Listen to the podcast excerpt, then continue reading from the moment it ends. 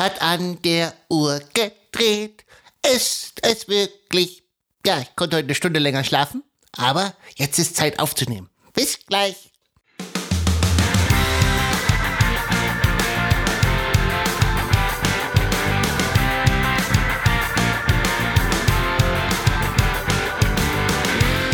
Apple leitet das Ende der Passwörter ein und wir geben dir Tipps, wie du dein Internet schneller und sicherer machen kannst. Das ist der Infosec Podcast mit Sebastian und Additive Info 6. Rush!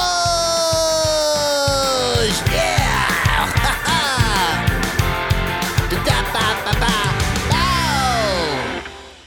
Folge 59. herzlich willkommen. Vielen Dank fürs Zuhören. Heute am Sonntag, den 30. Oktober.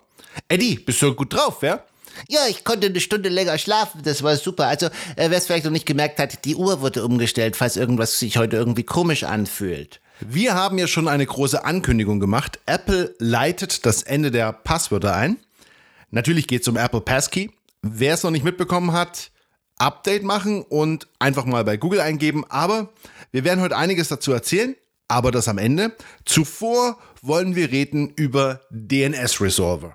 Ja, und bevor ihr jetzt gleich wieder ausschaltet und denkt, ah, das ist wieder das mit dem Telefonbuch und ich weiß nicht mal, was ein Telefonbuch ist und ich auch nicht und jüngere Generation weiß das sowieso nicht. Äh, ja, aber es lohnt, wird sich lohnen. Bleibt also dran. Es ist ein cooler Tipp. Also, leg mal los, Sebastian. Ich glaube, man muss trotzdem wieder die alte Erklärung bringen, was DNS eigentlich ist. Ja, okay. Also, DNS, da werden Namen wie zum Beispiel info.de in Adressen übersetzt, also in eine IP-Adresse zum Beispiel. Oh, jetzt kommt gleich wieder das äh, Beispiel, ja. Also, einfaches Beispiel aus der Praxis. Es ist ähnlich wie ein Telefonbuch. Man kennt den Namen der Person XY und sucht dann seine Telefonnummer im Telefonbuch raus und dann gibt man die ins Telefon ein und dann ja, geht er hoffentlich ran oder diejenige. Du, Sebastian? Hm? Ja, Eddie? Also, ich weiß ja, was ein DNS-Server ist, aber was ist denn ein Telefonbuch? Ja, das war wie ein großes Buch von dem Ort, in dem du gelebt hast und dann waren da die Namen und die Adressen drin und natürlich die Telefonnummer. Boah, welche Macht man mit diesen ganzen Informationen hat. War, war bestimmt extrem teuer, damals da ranzukommen, oder? Ähm, die gab's kostenlos. Echt? Aber, aber nur so für Geheimdienste oder, oder für Tech-Konzerne oder so. Ja, Deutsche Post und jeder hat's in der Post gehabt oder man konnte sich's bei der Postfiliale abholen. Krass. Aber, aber, aber Datenschutz, du musst doch da irgendwas ganz viel ausfüllen, dass du das da irgendwie reinschreiben kannst oder so. Nein, da stand man einfach drin. Also man musste, glaube ich, sogar so wie eine Art Opt-out machen, wenn man nicht drin stehen wollte. Was für eine gefährliche Zeit, in der du aufgewachsen bist, Alter. Zurück zum DNS Resolver. Der wird meistens zur Verfügung gestellt von eurem Internet Service Provider, also Telekom, O2, Vodafone, wie sie alle heißen. Und die Nachteile sind, die Dinger sind oft relativ langsam, sie aktualisieren nicht so schnell, sind auch oft nicht so sicher, wie sie sein könnten und Ah, euer ISP wertet wahrscheinlich eure Daten aus. Also das ist ja ziemlich wertvoll, diese Informationen, die da sozusagen äh, abgefragt werden. Okay, was kann man dagegen tun? Es gibt Alternativen und eine Alternative möchte ich heute kurz vorstellen und die ist von Cloudflare. Cloudflare bietet eigentlich Dienste für ziemlich große Unternehmen, für Netflix oder die sehr viel, sehr viel Traffic haben. Also es bietet zum Beispiel Web Application, Firewalls, Load Balancing. Muss euch alles nichts sagen, denn Cloudflare bietet immer mal wieder einen Dienst für Privatkunden und oft ist er auch kostenlos und auch, naja, sie stellen ihn einfach so zur Verfügung. Einfach so ist halt immer so ein bisschen, ja, man, äh, warum, einfach so? Aber Fakt ist, also der DNS-Resolver von Cloudflare ist deutlich schneller als von einem durchschnittlichen ISP, also Internet Service Provider. Und äh, ja, er ist auch oft sicherer. Das muss man, muss man fairerweise zugeben.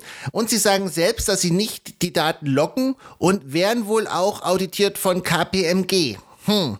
Letztlich muss man selbst entscheiden, über wen man seine Daten abwickelt und wer am Ende sozusagen die Möglichkeit hat zu sehen, wo man hingesurft ist und was man gemacht hat.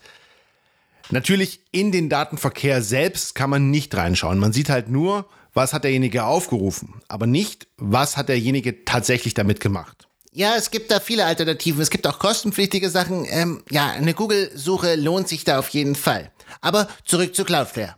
Wenn ihr in dem Browser 1.1.1.1 eingebt, also wirklich in die Adresszeile 1.1.1.1 eingebt, dann kriegt ihr alle Informationen, die ihr braucht, damit ihr das einrichten könnt.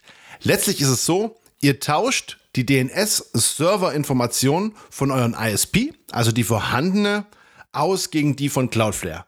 Macht euch aber auf jeden Fall eine Notiz von dem, wie es ursprünglich war, dass es zur Not wieder zurückändern könnt. Ja, und diese Einstellungen finden sich überall. Also zum Beispiel in eurem Modem, da könnt ihr den DNS-Server tauschen. Dann ist es für jeden so, der quasi in eurem Netzwerk surft. Oder ihr könnt das auf eurem Telefon, auf eurem Tablet einfach ändern. Und dann ist es nur auf diesem Gerät. Aber es gibt noch ein kleines weiteres Schmankerl von Cloudflare. Und zwar, wenn ihr 1.1.1.2 verwendet, dazu werden wir euch auch noch einen Link mit in die Beschreibung geben, dann wird sozusagen Malware geblockt. Also wenn ihr eine Seite eingebt, wo bekannt ist, dass da Malware dahinter steckt, dann wird sozusagen das nicht weiter aufgelöst und damit kann, könnt, kommt ihr gar nicht zu dem Server, der die schädliche Software enthält.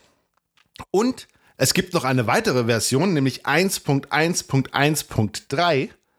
Da habt ihr nicht nur den Malware-Schutz, sondern da könnt ihr auch kein Adult Content, also keine pornografischen Sachen oder irgendwas aufrufen, was vielleicht ganz praktisch ist, wenn ihr mit Kindern zusammen wohnt. Also es lohnt sich auf jeden Fall, sich mal ein paar Minuten mit DNS zu beschäftigen. Einfach in die Adresszeile eingeben 1.1.1.1. Nächstes Thema Apple Passkey. Wir haben es ja bereits angekündigt, Apple Passkey könnte tatsächlich das Ende der Passwörter einläuten oder zumindest das Ende für viele Passwörter.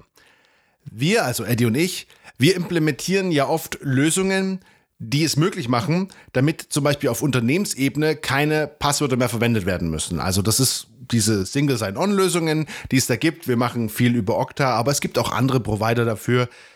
Auf jeden Fall, diese Unternehmenslösungen kommen jetzt sozusagen auf Privatkundengeräte. Und ja, wir haben ja schon oft darauf hingewiesen, also Probleme mit Passwörtern ist zum Beispiel Phishing, ihr vergesst die oder ihr verliert die oder ihr verwendet die mehrfach. Und Apple, Google und Microsoft, die haben sich zusammengeschlossen, um sozusagen dieses Problem zu lösen. Um zu verstehen, wie das genau funktionieren soll, muss man sich nur kurz vor Augen führen, was ein Passwort oder was der zweite Faktor eigentlich ist. Also ein Passwort ist ein Element, also ein Wissenselement, das in dem Moment, wenn das derjenige weiß und man davon ausgeht, dass es nur derjenige wissen kann, damit kann er sich sozusagen identifizieren, dass er derjenige wirklich ist. Bei einem zweiten Faktor, wie zum Beispiel die SMS oder der Code aus dem Google Authenticator, da ist es halt so, da muss man aufgrund des Besitzfaktors, dadurch, weil man ja das Gerät in der Hand hält, auf dem die SMS zugestellt wird, beziehungsweise auf dem der Google Authenticator läuft, damit identifiziert man sich nochmal doppelt, also zu dem Passwort noch dazu. Ja, und genau das gleiche ist ja wie mit biometrischen Daten. Also du besitzt ja sozusagen dein Gesicht oder deinen Fingerabdruck und nutzt es wahrscheinlich eh schon, um dein Gerät zu entsperren. Und das Coole ist, das ist ja eigentlich sozusagen nur so ein, so ein mathematisches Abbild, was aber auch nur auf deinem Gerät gespeichert wird. Also es ist halt nicht so, dass Apple jetzt sozusagen ein, ein Abbild von deinem Gesicht hat oder von deinem Fingerabdruck. Genau, und statt ein Passwort einzugeben, wirst du aufgefordert, Face ID zu benutzen. Und das geht auch, wenn du zum Beispiel auf einem fremden Computer bist. Dann kannst du das triggern. Du musst natürlich irgendein Gerät dabei haben, was sozusagen auf dich registriert ist ist vom Prinzip her ein bisschen wie die Ende-zu-Ende-Verschlüsselung von E-Mails. Also es gibt den öffentlichen Schlüssel, den hat die Website, bei der ihr euch einloggen wollt, die verschlüsselt sozusagen die Daten und ihr habt einen privaten Key, der ist nur auf eurem Telefon und der kann es entschlüsseln und euch dann sozusagen authentifizieren, wenn ihr äh, den biometrischen Faktor da erfüllt, also euren Fingerabdruck oder euer Gesicht. Und damit wäre man auch geschützt vor Phishing. Es kommt schrittweise. Es ist wohl schon in den USA teilweise verfügbar. PayPal wird es auch in Deutschland irgendwann verfügbar machen. Aber es wird dauern. Jetzt natürlich die Frage, was kann man denn jetzt schon tun, Eddie? Ja, wenn du ein fleißiger iPhone-User bist, dann könntest du schon mal anfangen, den Schlüsselbund mehr zu verwenden. Speichere deine Passwörter in den Passwortmanager von deinem iPhone, nutze Zwei-Faktoren-Authentifizierung Und dann gewöhnst du dich schon mal dran. Und dann ist es sozusagen da am gleichen Ort. Irgendwann wird das mit äh, Passkey noch ergänzt und du wirst schrittweise immer sicherer. Also mach doch einfach so, füg doch einfach jeden Tag ein oder zwei Passwörter hinzu und dann bist du schon auf einem guten Weg. Und wenn Passkey dann zur Verfügung steht, bist du schon ready. Guter Vorschlag. Es ist auch, wie gesagt, davon auszugehen, dass es sich durchsetzen wird. Die großen Player sind dabei. Apple, Google, Microsoft. Es wird eine Android-Version davon geben. Davon ist auszugehen. Also, legt los. Passwörter gehören in den Passwortmanager und Zwei-Faktoren-Authentifizierung aktivieren, ja? Und das war's für diese Woche. Das war der Infosec-Podcast mit Sebastian und Eddie, den Infosec Frosch. wir hören uns nächste Woche wieder, nächsten Sonntag. Bis dahin, bleibt schön sicher. Ihr findet uns auf Twitter, eddie-infosec, infoeddie.de. Bis nächste Woche. Tschüss. Tschüss.